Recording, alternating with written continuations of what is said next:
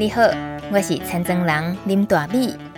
大家好，我是住在宜兰农村的广播人林大米，在教育电台每周一晚上六点到七点，和你一起关心农村与农业，展开城市与乡村、农夫与消费者、理想和现实的各种对话。欢迎收听《青农市集 On Air》。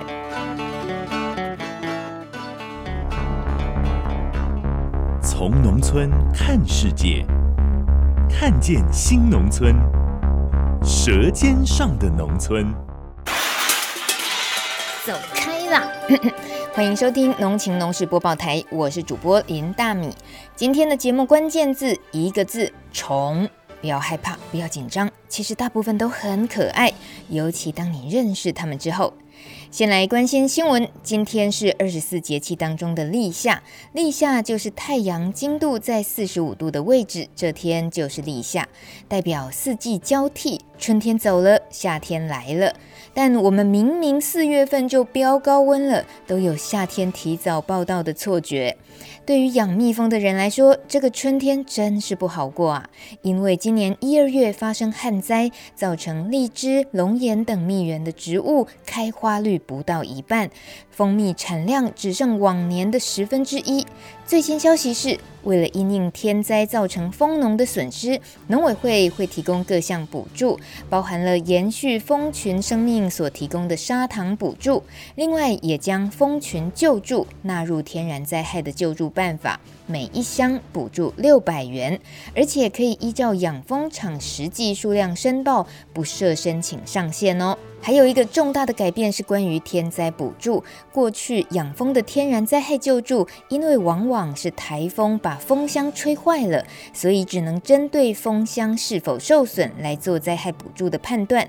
不过这几年气候异常，有寒害、暴雨等等天然灾害之后，蜂箱还在啊，但是蜜蜂的蜂群死亡的状况越来越多，所以未来也计划要将蜂群救助纳入天然灾害的补助项目之一，另外一个虫叫荔枝春象，台语叫做奶鸡草菜菇啊。去年荔枝春象大爆发，全台各县市，包括都会区还有离岛都沦陷了。荔枝春象成虫的外观是红色，所以被形容是红色虫虫大军。最常出现在龙眼树、荔枝树、台湾栾树和无患子这一类树上。荔枝春象生物防治方法就是将它的天敌平腹小蜂的卵寄生在荔枝春象的卵上面，就可以达到防治效果。所以二月份政府开始收购卵片，就是将叶子上面绿色的卵一片一片收集起来，交到各乡镇市公所有收购的地方。原本一片叶子是收三块钱，现在要调涨到五元哦。而且原定的收购卵片作业是在四月底。截止。最新消息，农委会决定延长两个月，也就是到六月底，希望能够提高民众摘取的意愿。要注意的是，荔枝春象不只是在荔枝、龙眼树叶上产卵，它也可能会在花穗、纱网，或者是你把衣服晾在户外，也可能会遇到荔枝春象产卵。大家只要把每一片或每一件至少十颗的卵送到有收购的乡镇市公所，就可以换五元奖励金。目前有收购的县市只有彰化、台中跟高雄这三个地方。以上两则最新消息供大家参考。节目接着还有更大阵仗的虫虫观察队要上场哦。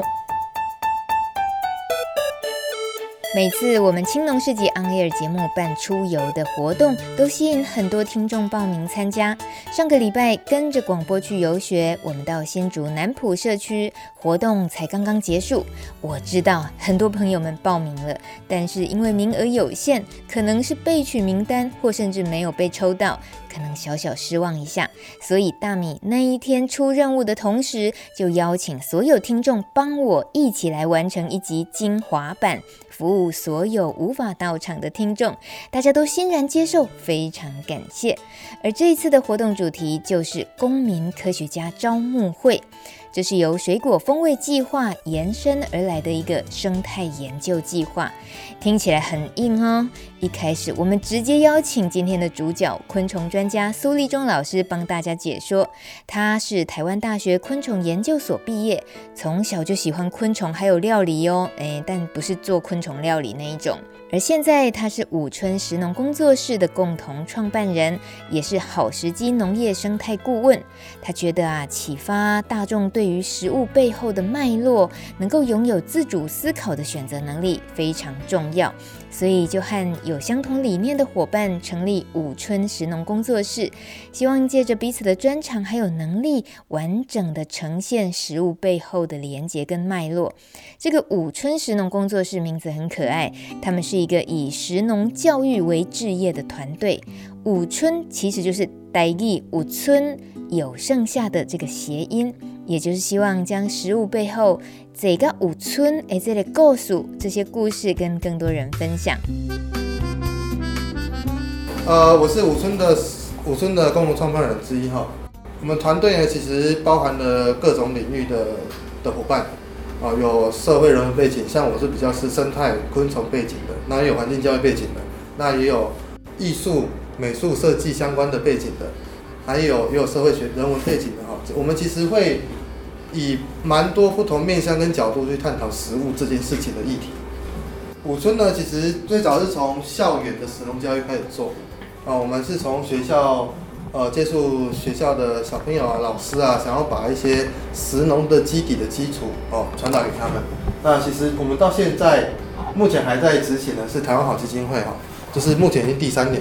我们其实主要是呃以培训学校的老师，让学校有老师跟校长、主任等等，他们有自己引发他们的动能。那我们提供我们的教材跟素材，好让他们去做运用。好，这大概是这样。那今年已经让学校的老师，哦，有一间学校的中低年级的老师开始愿意愿意自己教学，而不是我们去教学。那我们就是跟老师陪着老师一起走过这段这段路程。哦，所以基本上学校我们会都会维持很少数的案案案子，然后一直做下去，因为学校要长期陪伴。那我们生命有限，就这样。OK，就是武村，其实在最近这几年开始，呃，投入社区的的一些，不管是做计划啦，或是去跟青农去做了解，这样。那其中的，就是在南浦社区这里，去年是跑了一整年，可是，在更之前，我们都已经很长长期的跟南埔有些合作。水果风味计划，我们就正式进入南浦社区，跟社区有很多的互动。那其我们其实也有呃，之前也接一些政府图案等等。那但我们其实团队啊，虽然做那么多事情，可是我们自己慢慢收敛，慢慢收敛。我们最希望跟大家传达的是，从农田生态到品味文化中间的轴线。我们是一群在说故事的教育团队。我们主要说的故事是食物，可是食物它的生产端叫是有农田、有生态环境，它的餐桌端是一个品味。品味跟文化、餐饮文化的的部分，他们是有息息相关的，他们不是断裂成两个片段，所以我们的设计、我们的活动，所有都扣着这一条轴线在在进行设计。我做田野里面的生态啊，为什么我一定会把你拉到有一部分让你了解什么叫品味，什么叫文化？人是生活在这个土地上，尤其是农业，啊，农业那。你在种田，你在这边生活，你就会有自己的文化，文化就会跟环境会有息息相关。客家这边的文化跟阿美族原住民的文化就不一样，但同样用的是台湾这块土地。我在阿美族，就是港口部落那边做一整年的野菜调查，我去那边帮忙记录阿美族的原住民呢，怎么老人家怎么去采野菜，采哪些种类，怎么料理啊，我都把它记录起来。那每一个阿姨呢的每一个季节都会有一张这样的，就是一个竹筛放满了所有东西。那这所有东西呢，包含他自己种的、野外采的。基本上阿美族他们是有自己的，他们的采集是他们的文化，所以他们随时随地凸显出来，就是他们很很可以到附近看到绿色东西，觉得很多东西都可以吃啊。所以对于有些有些呃原住民族就会开阿美族玩笑说，啊，你们不是除草机。看到绿色，他们来的时候就看到绿色都不见这样。好，他们采集是他们的内化，已经内化变成自己的文化了。那他们这样就是生活周遭，到他田里面，到山边、海边，都有他们可以采集的的地方。那他也知道这个季节适合采什么东西，什么可以吃，完全没有一本一本手册在跟他讲你要什么什么要吃什么，没有，就是身体身体自己感觉四季的变化，他知道这个时候有什么东西可以吃，在哪里可以吃。所以我我们其实就会觉得那些阿美族原住民的老人家们，可能脑袋里面都有一个食物地图。啊，他们生活在周围都很清楚，知道哪里有食物，所以你会发现，除了这个野菜盘代表是生态之外，还包含包含它的品味跟文化。每个阿姨的野菜盘都不太一样，喜欢吃的口味也不太一样。有些啊也喜欢吃苦一点的，某些东西就特别多，比如像山苦瓜啦、黄麻啦，或者是一些呃，如果他想要吃滑滑的东西，那可能就是一些裂瓣猪颈或是构树花会放多一点。构树的雄花哦，这些都是有滑滑的口感，或是他想要香料味重一点，他就把刺葱放多一点。阿美族有刺那个靠海是刺葱，靠山才是马告哦。植物生长作物不一样。好，那所以这个野菜盘其实也某种程度也代表了每个每个家里每个家里的喜欢的口味。有些人喜欢吃甜一点，有些人喜欢吃咸一点。那有些阿姨就喜欢某些东西苦一点，哦，他们自己就会分配他们想要吃的东西。所以，他之所以能够有这么丰富的食物可以吃，塑造出他们自己的生活文化，其实背后是一是大环境，它有这个生态可以提供。好，我们先建立这个观念哈，这是五村最想做的事情，也就是说，我们会用很多方式、多样性的方式去跟大家讲这件事情。水果风味计划从二零一八年以来，已经在新竹北浦乡的南浦社区六个果园进行整年度科学性的生态调查。有人以为这是一个教大家抓虫的生态体验活动，其实没那么简单。到底水果风味计划是怎么进行的呢？水果风味计划的架构啊，基本上我们把它以科学数据跟共同参与这两大类，把它把它分成两大类在操作。那科学数据呢，就是我们会用科学的方法呈现风土的样貌。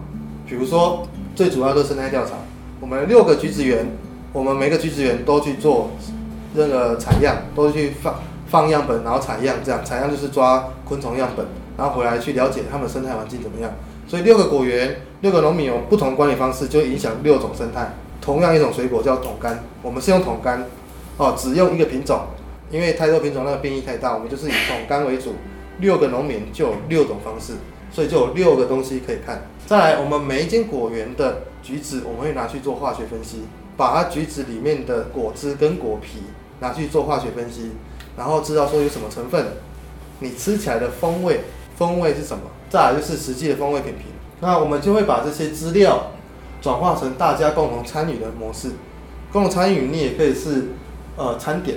我们可以设计成一些餐点，让消费者然后来采来吃，然后发现，哎，透过饮食参与食呃吃东西的时候，你会知道哦，原来这个食物餐点是从土地那边来的，或者是说，你可以有一些小课程、小游程等等，我们来做小旅行来这边认识环境，我们做田调这些环境，在课程，课程可以是讲座啦，或是像接下来我们要做的是公民科学家比较深度的课程，都算是这一环生态调查的延伸。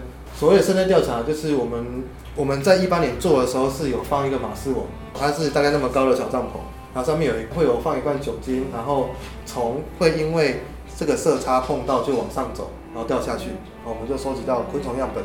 那我们在土地上面也会挖洞，挖洞然后埋陷阱，然后也会有虫掉进去，我们是收陷阱去了解土壤的生物有什么。然后化学分析的就这个橘子啊，把它拿去做化学分析之后，它会跑出很多很多化学物质。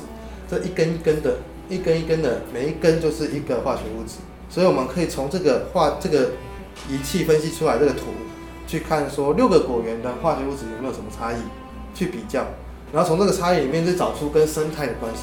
为什么要这样做？你们有没有发现有些我就就以橘子来讲，尤其是桶柑变化最明显。你们有没有在过年期间吃桶干的时候，你会发现有些桶干很好吃，味道很丰富，就是酸酸中带甜这样。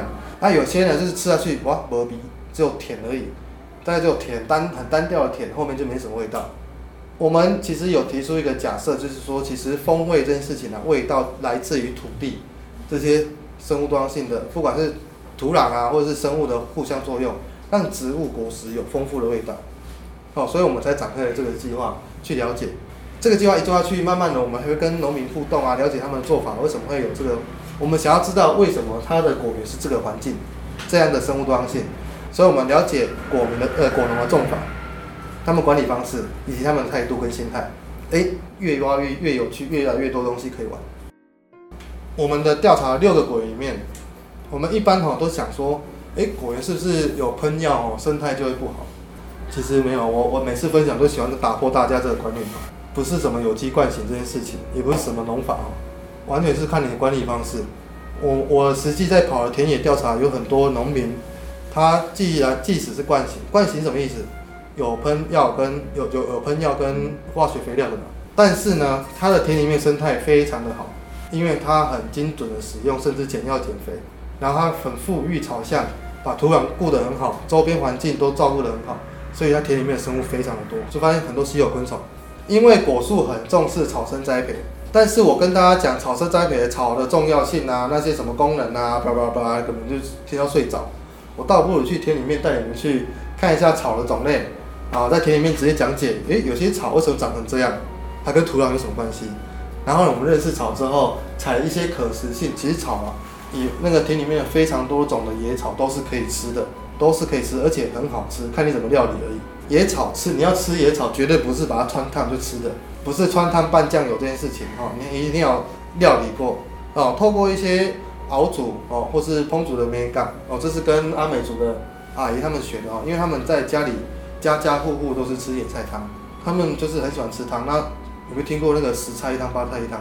部落里面的十菜一汤八菜一汤就是把十种菜放在一锅汤里面煮，啊，或者八菜八种菜放在汤里面煮这样啊。他们就是把所有东西放在里面煮。我们就透过这样的活动设计，带大家去田里面认识草，草完认识草之后，我们采草回来吃。透过吃进去，你会更认识这个土地的草的关系还有味道。那基本上我们能够采草的土地，基本都是不能用药的。啊，即使是减药减肥的啊，我们也不会挑选，因为草很多都不是一年生的，都是多年生。它可能会枯掉之后，可是它根啊都在下面，它可能隔年会再长出来。所以我们在在做采野草这个课程的时候，都那个土地都要很健康。为了要进行科学数据和生态调查，将新竹南埔社区作为培训育成的基地，是因为南埔的在地农友和居民很用心的在推广友善耕作，即使是有用药的，也希望能够越来越减少农药和减少化学肥料。只不过，为什么想要推动公民科学家计划呢？就是之前有一些机会哦，有些机缘跟。社区他们合作，然后跑六间橘子园，六个橘子园去做生态调查。好，那我们其实，在一八年一整年已经累积了很多的资料。那但是我们希望，呃，跑田调这件事情不是只有我们自己跑，因为我们自己跑，我们很清楚每个产地的状况，每个农民的状况，每个实果实的状况。可是我希望把这件这个这个我们在跑的这种，不管是技术啦，或者是概念啊，或者是精神等等。散播到更多人，给让更多人去了解知道。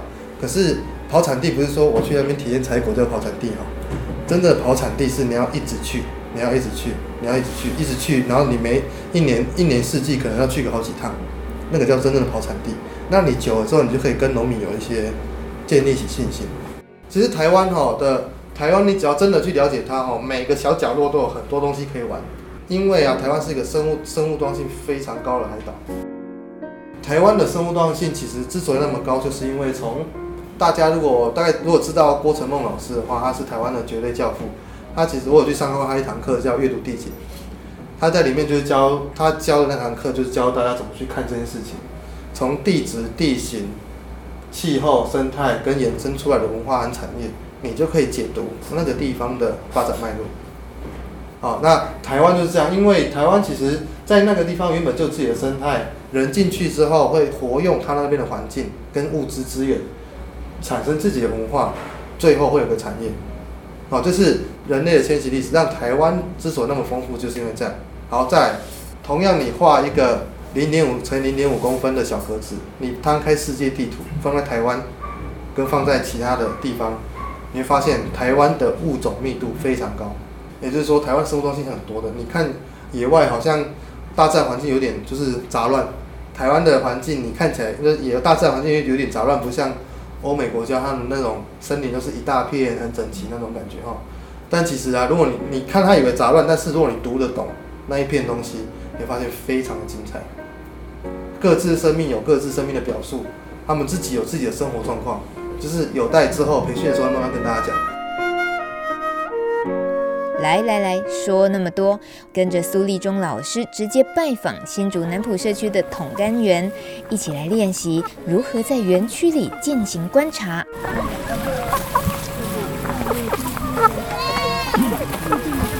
鸡叫声，还有羊咩咩的叫声了吗？我们在看草相的时候，会以大花旋风草为主。那或者是如果你有看到看到有一些地方比较多紫花或香气的话，就上面会有开紫花的那个，像那边那边有一丛开紫花的啊，或者是说有些地方紫花会这种紫花会长长比较多的，嗯，可能就是这个地方土地比较肥沃一点，肥料啦或是有机质或堆肥啊等等会稍微多一点。好，这个是我们在看土地的一些状况。有战利品吗？蜜蜂，哎，是意大利蜂。借看一下，借看一下。你看还有蜘蛛。我刚看到飞都抓不到。你看我这样稍微扫一下就有很多虫了。我没有扫很多，我就稍微扫一下就很多虫，有蜘蛛啊、寄生蜂啊、苍蝇啊、蚂蚁啊，哦等等这些。你看到冲来冲去的这个蜘蛛在这里，意大利蜂，哎，是西方蜂。哎，这是那个花藻，这一只蜘蛛前面那一只是甲虫，然后这一只是寄生蜂，哦，是鸡蜂一种，对。其实随便捞一捞，草里面你看起来好像没有虫，对不对？你随便捞一捞，虫非常的多。所以说，就是我们在做田野调查的时候，很重要就是要借由一些科学的方法哦来作证记录。那如果带你们做公民科学家的话，就是在草堆里面用手机去记录这些虫。那我们自己我们会也会带你们去做样本的放设置。那样本设置就会采到更多小的虫。那鉴定部分我会带大家做初步的鉴定。呃初步的分类，然后我再做鉴定，这样，哎，一起分工完成。所以苏老师这个实验的呃果园之一，这个地方它的大概是特色有哪些？就去年的水果风味计划调查下来，特色就是我觉得最大的特色就是鸡很多，然后就是草，第一个是草生态，草草的多样性算高，然后有养鸡，然后再来是因为他们橘子是算比较低度管理的，所以。他们的呃橘子的味道会比较野性，精油味会比较强一点，哦，会比较野性一点。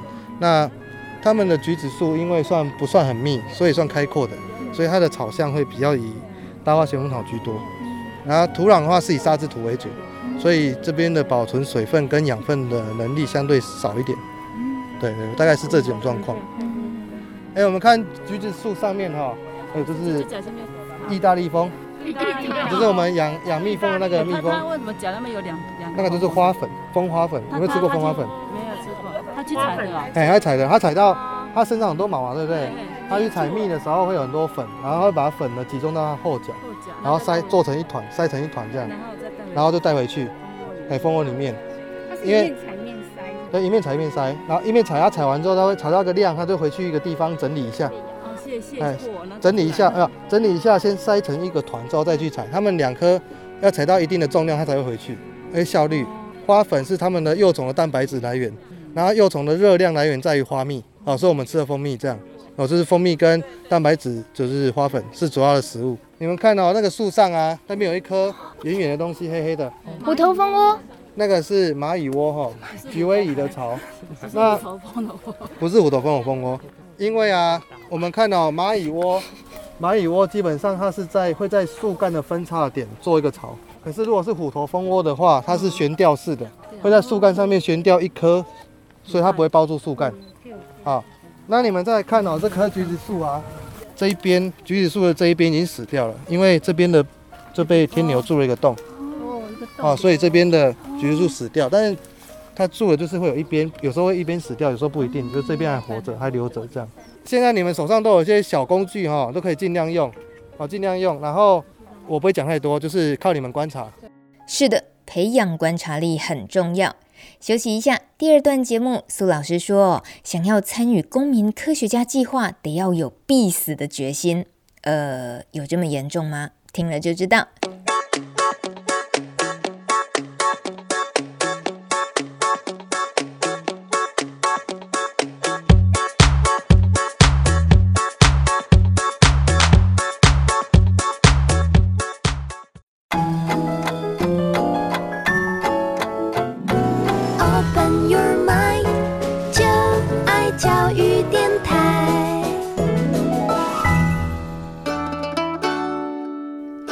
在收听的是青农市集 On Air。今天的节目，大米特地将四月二十六号教育电台举办的“跟着广播去游学”到新竹南埔社区的桶柑园进行生态观察的活动，做成精华版内容跟所有听众分享。接着是主办单位武春食农工作室的苏立忠老师，他也是受过生态厨师教育学程训练的厨师哦，他要将所学发挥到南埔社区。这到底该怎么具体实践呢？我们在今年一月的时候就有办了一场活动哦，是水果风味嘉年华，里面我就有邀请我的一位同学，他是生态厨师，来一起设计符合这个地方社区的物产的餐点，里面放的东西有社区的的物产，以及从果园里面采的野草，哦，我们就用这种方式去把它转变成把人文跟环境。的物产融在这一个精致的料理上面，我们是透过这样的活动传达，其实田里面的环境生态跟物产不是只有很单纯的那么死板的东西，它可以很精美、很美味，可以很近人，它不是那么离你那么遥远的的的东西。这样，其实啊，厨师哈，厨师他的一手掌握的是产地消那个物产，另外一手掌握的是消费者。厨师他在叫货的时候，他他如果他有心，他有想法，他其实拿了物产这边的，他们就会筛选过，会去找好的食材。可是如果是一般人，就想赚钱的，哦，赚钱没有不好，就是单纯的没有想说把好的东西传给消费者的时候，他心里面没有那个理念想法的话，他拿这个地方就是一个，就是跟盘商叫货，他叫货随便来就是来东西这样，那你会发现随便叫的东西其实味道都没什么特色。厨师在设计这个料理，把这个物产，他有他的技能跟技巧，把这个物产设计成料理，料理的时候再用这个去跟消费者沟通，你在吃什么东西。所以厨师他是有肩负这两边的一个很重要的任务。公民科学家其实也是希望从参与实际到田里面了解，我们一起来累积这样的土地生命力的一个一个指标或依据，我们就可以有一个信任关系。大家曾经听过 PGS 吗？嗯，是 GPS 定位系统哦，而是参与式保障系统 PGS。这说到很多有机农产品是透过第三方验证，但是呢，常常会忽略掉生产过程。其实哦，国际有机农业运动联盟 IFOAM 他们界定有机的四大原则是健康、生态、公平，还有关怀。可惜呢，在台湾落实到农产品消费的时候，却变成大家往往只看标章，还有检验报告是不是零检出。但是零检出跟过程当中是不是友善环境和重视生态，其实没有必然的关系。所以为了要补足现行第三方验证的局限，PGS 参与式保障系统就应运而生了。PGS 的精神呢，包含有参与、共享、透明、信任，还有水平性。尤其哦，会强调多方利害关系人参与，例如消费者组成团体，共同制定标准，并且到产地集合，和生产者互动，甚至于和通路讨论价格等等。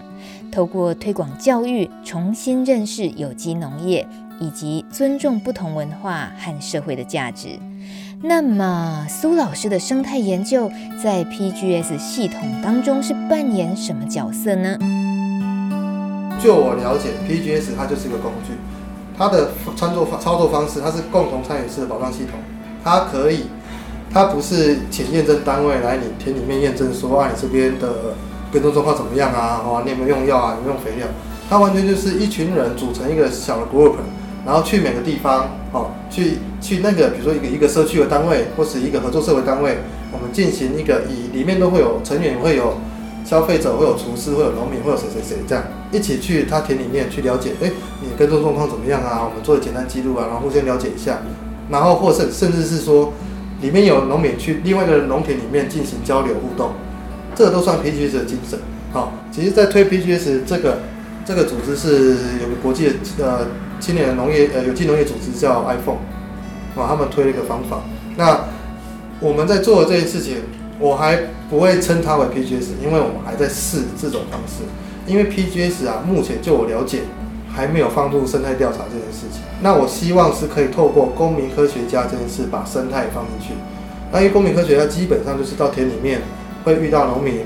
会遇到土地，会遇到作物，我们就可以开始来建立信任的关系，认识农民，认识了解为什么他要这样做。他这样做不是不是说他故意这样这样做，他是有时候是逼不得已。好，会有很多他的生长背景、家庭因素。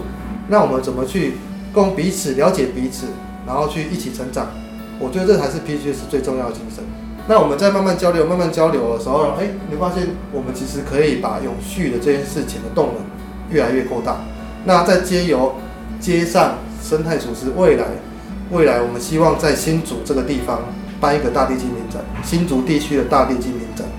那在那个时候，或许未来第一届、第二届就会需要动用到大家公民科学家这个力量，去把这个能量扩散出去。好，这个我们希望今年可以有第一届大力精品展出现。那公民科学家也是第一次开始跑，我们来一起来参与。好，但哎、欸，一开始很硬哈。就是大家，如果你们没有必死的决心哈，请不要加入哦，没有，就是，好，因为哈跑田野真的很累，不是采采果那种哦，是你真的是要全副武装进去，然后没有冷气啊，没有冷气啊，太阳很大，温度又大，接下来夏天快到了，春天就那么热，我不知道今年夏天会不会太会不会热到爆。我们出去调查田哦，是这样，我们是依照依照昆虫的习性，昆虫哈太热它也不会出来。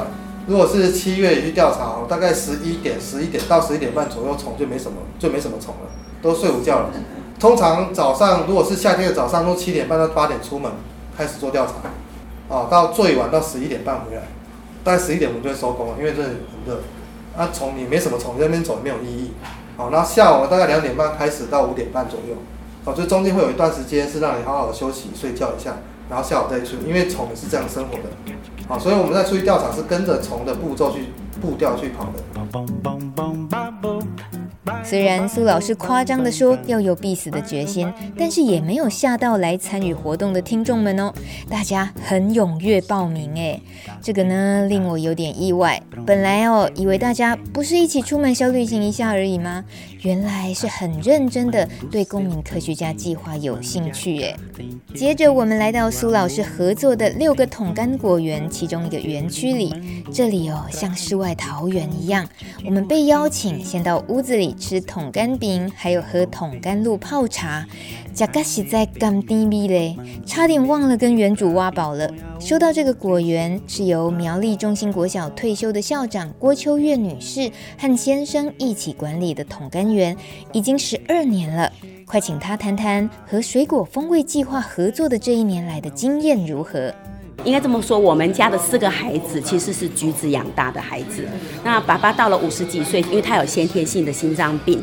然后呢，他就发现他慢慢的他没有办法再这样耕种之后，其实他就回到家里。我们自己的这个南浦这边，他开始就推动了无毒的一个生活方式。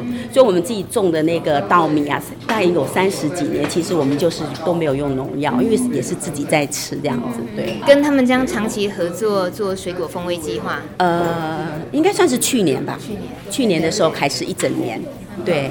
然后去验土质，然后验我看观察我们的草相，好，还有昆虫的那个比那个昆虫的种类啊，然后去跟有些好像总共有六块吧，是吧？六块果园对，然后去做比较，到底有没有差异？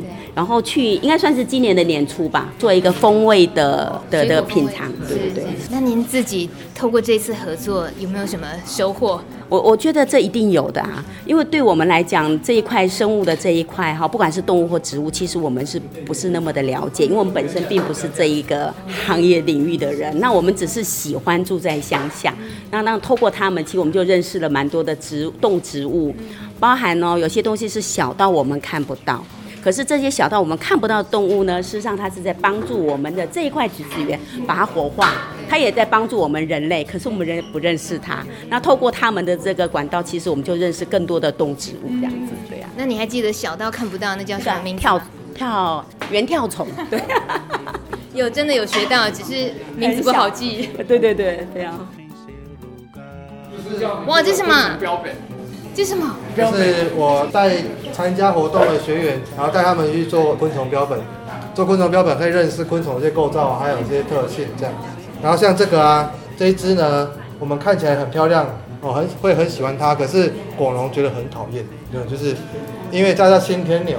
这新天牛呢，就是会把柑橘树就钻到柑橘树里面吃一个洞。如果不小心，这个橘子树就会死掉。或甚至你常常看到橘子树会有一一一整枝树干会断掉，因为种空了。那有时候天牛进去住，因为不是它本人进去住，是它的幼虫进去住。它的下一代。它的下一代，然后进去住的时候，有时候有伤口，伤口就容易感染啊，感染。那新天牛基本上，如果你在不用药的果园里面，是非常的多，非常的多。一般呢，哈，就是一般常民的防治处理方法呢，如果你不用药，基本上都是用钩的。都是用钩细铁丝进去找洞，然后因为天牛幼虫在驻死的时候，下面会有木屑，从那木屑洞往里面勾勾，把幼虫勾出来。那要不然就是趁早防治成虫，就把成虫抓一抓这样。那有些地方呢，会会用什么油漆啦、石灰啦，或是或是绑一些铁丝网呃那个麻布啊或棉布之类的哈。就我在看的状况，就是效果都没有很好。最好的是细细渔网。就是渔网呢，它孔目大概那么大，然后绕好几圈，可是那个就是材料成本蛮高的。然后再是，但是细渔网哦，你缠了之后，天牛成虫，因为天牛成虫，它会头下脚上哦的方式，在用嘴巴在在树头地方咬个洞，然后把它蛋产在树头那个地方。所以缠那个渔网然后说，它可能就会缠缠死在那边。可是相对的，也会很容易有其他生物被缠在那边。哦，所以就是有有些农民就会希望，我不想要。就是也伤害到其他生物，所以干脆就用钩的。可是你可以问他们哦，用钩的有多累？钩的有很累。这么多颗，钩不完，勾不完，就随缘。随缘。对，像我去年就五月十号开始，然后一直勾到十二月初，然后这样抓抓了四百多条。成虫加幼虫啦，那卵也算，如果有发现卵，卵也算，这样总共四百多条。对，你为什么要记录下来？啊、呃，这样我可以知道说哪一棵树的状况，还有那有时候你会抓不到，那抓不到我要做记录，我会再回头。像其中有一个洞，我整整好像去了七趟，终于把它抓出来，非常非常的锲而不舍，因为第一次、第二次你不知道它往上还往下、往左、往右，那够不到。那总共去了七次，然后那只终于抓出来，而且像拇指头这么大哟，已经长大，已经长得更大了。对，有没有特别选什么天气还是天色的时候去？哦，没有啦，通常都是好天气啦，因为你要蹲在那个树头，呃，其实如果湿湿的地还蛮不舒服的，所以通常都是像这样子好天气的时候才出去外面。对对对。哎，那老师天牛的习性怎么样？天牛哦，新天牛是这样哦，新天牛它跟一般有些天牛不太一样。一般天牛是大部分有时候蛮会趋光性，就是你有灯光的时候它会飞过来。像三天牛就会有趋光性，就是你晚上如果外面有个灯，它就会跑过来。那新天牛几乎不会，就很少，它会偶尔，但是很少。那新天牛呢，它白天哦，大概一大早呢会会从树树头或者是其他地方往上爬，到高处去找伴侣。找到伴侣的时候交配完，母的呢就会往下。跑到树头地方开始准备产卵，就是头先在下面咬一个洞，然后肚子在那边产卵，对，然后就会再把那东西处理抹一下洞，抹一下这样。那有时候因为咬了那个洞呢，因为树自己会受伤之后，它有分泌树脂把自己包起来。那健康的会包起来，没那么健康或年纪大一点的树呢，它可能就会被细菌感染或真菌感染，所以树就容易生病。那包括幼虫在里面长，在里面啃的时候，也会把一些菌带进去，所以它不止危害的状况，不只是天牛咬进去的状况，而是还有微生物一起作用这样。那基本上天牛的羽化时间大概都是在，就我们大概这边这一带的状知道的状况是三月底，有时候不一定会有啊，但是有发现说三月底就会出现，但通常在清明节前后啊端，哎清明节前后会开始比较多，然后到端午节的时候它是个高峰。呃，从一开始可能没有，然后到端午节会最多，然后再维持到一定的量，到夏天，然后到中秋节前后，它就会开始往下降。大概九月底、十月的时候就会就会没有了。啊，没有不是说它消失在这个果园里面，是它还在，它的幼虫就是以蛹度冬，以蛹度冬，躲在树干里面，然后化蛹的时候度过隔年春，到冬天过了，隔年春天羽化出来，哦，羽化出来。哦，所以大概春天，大概四月清明节的时候会开始陆陆续续出来，到端午节会是最高峰，然后一一路上去，一直到中秋节下来，会有一个分布曲线。对，那这是新竹这一带的哦，我不知道其他地方怎么样，但是我知道是这几个果园里面的分布状况是这样。那其他好像南部一点点有在种柑橘的地方，可能三月中或三月底就已经有了。哦，这是不一定要看纬度。其实天牛危害好，不是只有新天牛。它新天牛是咬树头那一带嘛，没错哈。但是那树上呢有更小的那个叫褐色，那个叫类似绣天牛。绣天牛那个一直到十二月，像去年十二月多还发现它的成虫。所以呢，其实要整个要抓它，要防治它，其实还蛮辛苦的。如果只是新天牛就树头嘛，你只要检查树头，一直反复检查就好。可重点是绣天牛就是比较小只的，褐色的，小小只的，瘦瘦的，瘦瘦细细的，对对。是淡文虎天牛。那它。树枝到处都有啊，那你一棵树这样一圈，你要怎么去检查清楚？实际上是非常难的。但是所以我就觉得有时候就是随缘呐，我们能够种到哪里，可以抓到哪里就到哪里。那如果真的树死了，就跟人一样，我觉得人也会生病。那树其实有时候我们没有把它照顾好，它也生病，我们就在旁边种一棵小，就世代交替。我我觉得就这样子吧，对啊。因为他们的橘子树，刚刚也姐讲，他年纪偏大，那四十岁是算很高龄的嘛，对不对？对。四十年的果树算是橘子树里面算很高龄的常青组的，所以常青组有时候比较容易得到一些病虫害生病。那苏老师，请问你的水果风味计划在天牛身上，天牛喜欢吃的情况，它会有凸显出什么？没有。没有，因为天牛就是基本上你只要少用药，它就会就会来了。哎，即使即使因为也我也在不不是在这个地方，在别的地方有接触一样柑橘农，他们就是少用药的，有用药但少用药，他们也是有天牛的问题。对，就是你用只要药只要用用少，它就来了。听到果农抓新天牛的辛苦，大家也有点好奇，今天会不会也有机会抓到新天牛呢？抓新天牛要注意什么吗？啊，抓新天牛的话呢，因为哦，它的嘴巴很利很大，会咬它，所以你如果从它的头这边抓的话，它会把你咬咬到，然后一咬就是会爆血，所以基本上呢是通过它的背，从它背哦看到的时候，稍微用你的手指把它压住，稍微往下压一下，啊，然后再再把它捏起来，这样。啊，如果你会怕不敢捏，请跟我讲。苏老师，那抓天牛手都可能会爆血，你这种事也还是敢教大家抓哦？那个就是诀窍而已啊。那个那个诀窍抓到就不会爆血。OK。那如果突然就买的话，就会爆血。有出门有买保险。这次所有跟着广播去游学的听众是来自各行各业。唯独没有农业，例如啊，有纪录片的工作者，也有宜兰大学教授，有日文翻译者，有研磨业者，还有一位妈妈带着在家自学，已经是高三的女儿一起来。我就有点好奇了，今天这一位最年轻的白同学，他收获怎么样呢？是什么特别吸引你想参加这个活动？因为我们家很喜欢就是尝不同样的食物跟那个水果或者什么，所以如果买水果，妈妈可能会买。跟不同家，就是因为一直都在台北长大，所以去只要去菜市场或者什么，还会跟很多不同家的买，比如大的、小的、肥的，或是就是各式各样的水果，然后就是同同一个种，可是可能不同样式，然后让去品尝，然后就想要可以看看果园里面，呃，平常怎么去种跟了解，对。我觉得也特别，你们你是选择自学的方式，有很多自由探索的空间哦。那你自己也很很喜欢这样的过程吗？喜欢，很喜欢。觉得这样不一定学的比学校多多少，可是我觉得可以这样子学，是用另外一种方式去学习一个事物。对。但这种方式会不会潜藏着其他的比较大的压力或担心？担心应该会比较像是，如果接不接得上一般跟学校学学业或是呃考试的内容或是成绩，因为这样子学起来不一定会跟学校写的很多题目相较之下，可能不一定会达到一样的那个知识上面的程度，或是。可是我觉得能这样子学，好处就是可以真的去体验跟了解最了解这个事物的人，去认识他们，然后不是只是看课本上面的文字叙述，而是真的听到那些人去讲。好棒！我觉得你根本自己是不是也有一些冲动想种植，想当农夫？也一直都蛮想，可是我我不太懂植物，也不是很了解昆虫跟动物，可是就觉得很好玩，因为可能。吃了各式各样的东西，然后又认识，所以就觉得什么东西都如果有机会都想去尝试看看。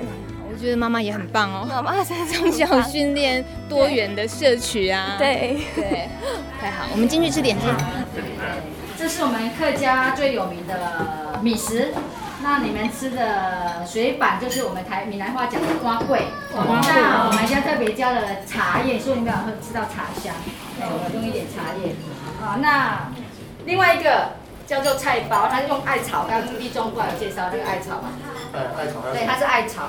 哎，客家人他平常他或者是扫墓季节他会用叫做艾板，他做起来。那这个叫做猪笼板，你知道什么叫猪笼板吗？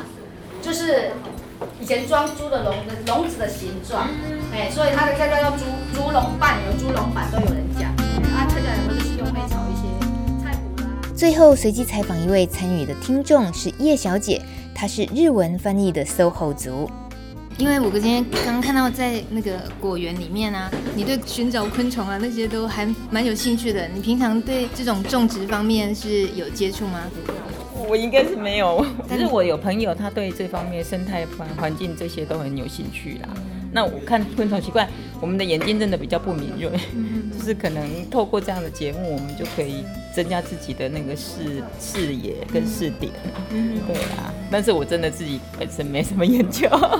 嗯，就是以一般人来讲，其实会觉得买水果跟去了解那个果园背后昆虫生态，好像一般人没有那么直觉的觉得还要多了解这些哦。对，我觉得是这样子，所以我觉得他这个他这个主题叫做公民运行动嘛，所以我在想说他那个行动的部分，我刚刚一直在想说，哎，他们在这个公民教育之后，他的行动到底是就是个人的行动，还是说会有一个集团性的行动？这个行动到底是怎么样具体显现出来？对，我是有一点点疑惑，对。OK，那苏老师，你帮我们回答一个问题就好了。刚刚这一位朋友他说，今天的公民科学家计划，呃，是指未来培训的那个科学家的那几位。可是我们今天就我们今天来，就我们学到这个，我们可能也是个种子。那你觉得我们怎么样发挥在我们的生活里面？那是一个可以造成一个什么样的运动？这个是蛮深度的问题。是不是？我们听众很有深度啊。就一般我在跟大家分享的是，如果是一般消费者想要去也是参与这部分的话，没有那么深入专业的话，其实你可以从你日常的食物，你吃的食物的这个，你去试着去了解它溯追溯它的环境产地，去了解产地的状况，它农民耕种的状况，我觉得那个是一个比较好连接，或甚至说你有有多一点机会去农村走走，认识农民，或是去逛一些农夫市集去认识农民，然后有机会去产地了解一下环境。那我觉得是消费者一般可以做得到的事情的。我我觉得基本上这样从食物多了解，然后去去看一些相关的书籍，我觉得就很够了。谢谢这位叶小姐帮我们问了一个很棒的问题。也感谢苏立忠老师提供给我们具体时间的参考。如果边听节目的你对公民科学家计划也有兴趣，想要借由系列培训课程，实际到访果园进行观察记录，并且逐渐了解果农如何形塑果园生态环境的方式，你也可以找五春食农工作室进一步洽询。早读留留村小旅行，农农农，走读农村小旅行，农村超好玩。今天不只是顾着吃吃喝喝、抓抓看看虫虫而已哦。这一场跟着广播去游学的活动，地点是很值得推荐给大家深度探访的。我们直接来到新竹南埔村的南昌宫，这里的主神是三山国王。我们呢也请苏立忠老师代替社区总干事为我们介绍一下这里的特色。我就来代言一下哈，简单介绍一下。呃，各位来到这边南浦村的这个地方。这个地方叫南昌宫，主神是三山国王。OK，那呃，其实，南浦村这个地方呢，它其实我就直接讲它的物产特色。第一个最主要物产就是稻米、水稻。那橘子呢，其实橘子是第二大的呃作物。如果要讲到地景，我地景的一些特色的话，是早期早期前一任的村长，哦，前任庄明珍村长呢，他现在是选到北埔乡的乡长。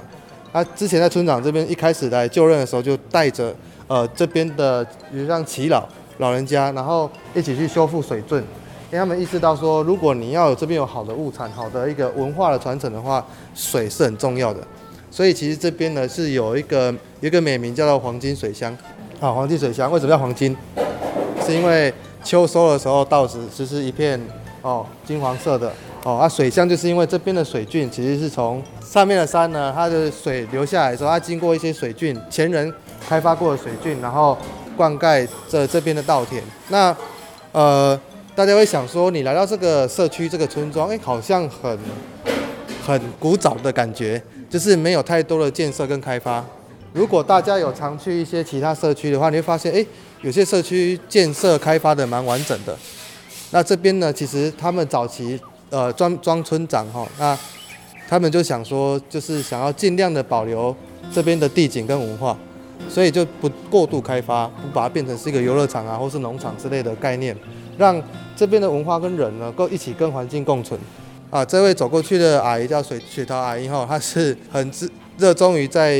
协助社区跟庙的一些活动，很会煮饭的阿姨，很会料理阿姨。因为这边是客家村啊，所以基本上客家的一个小小点心就是水板啊，水板跟菜客家菜包。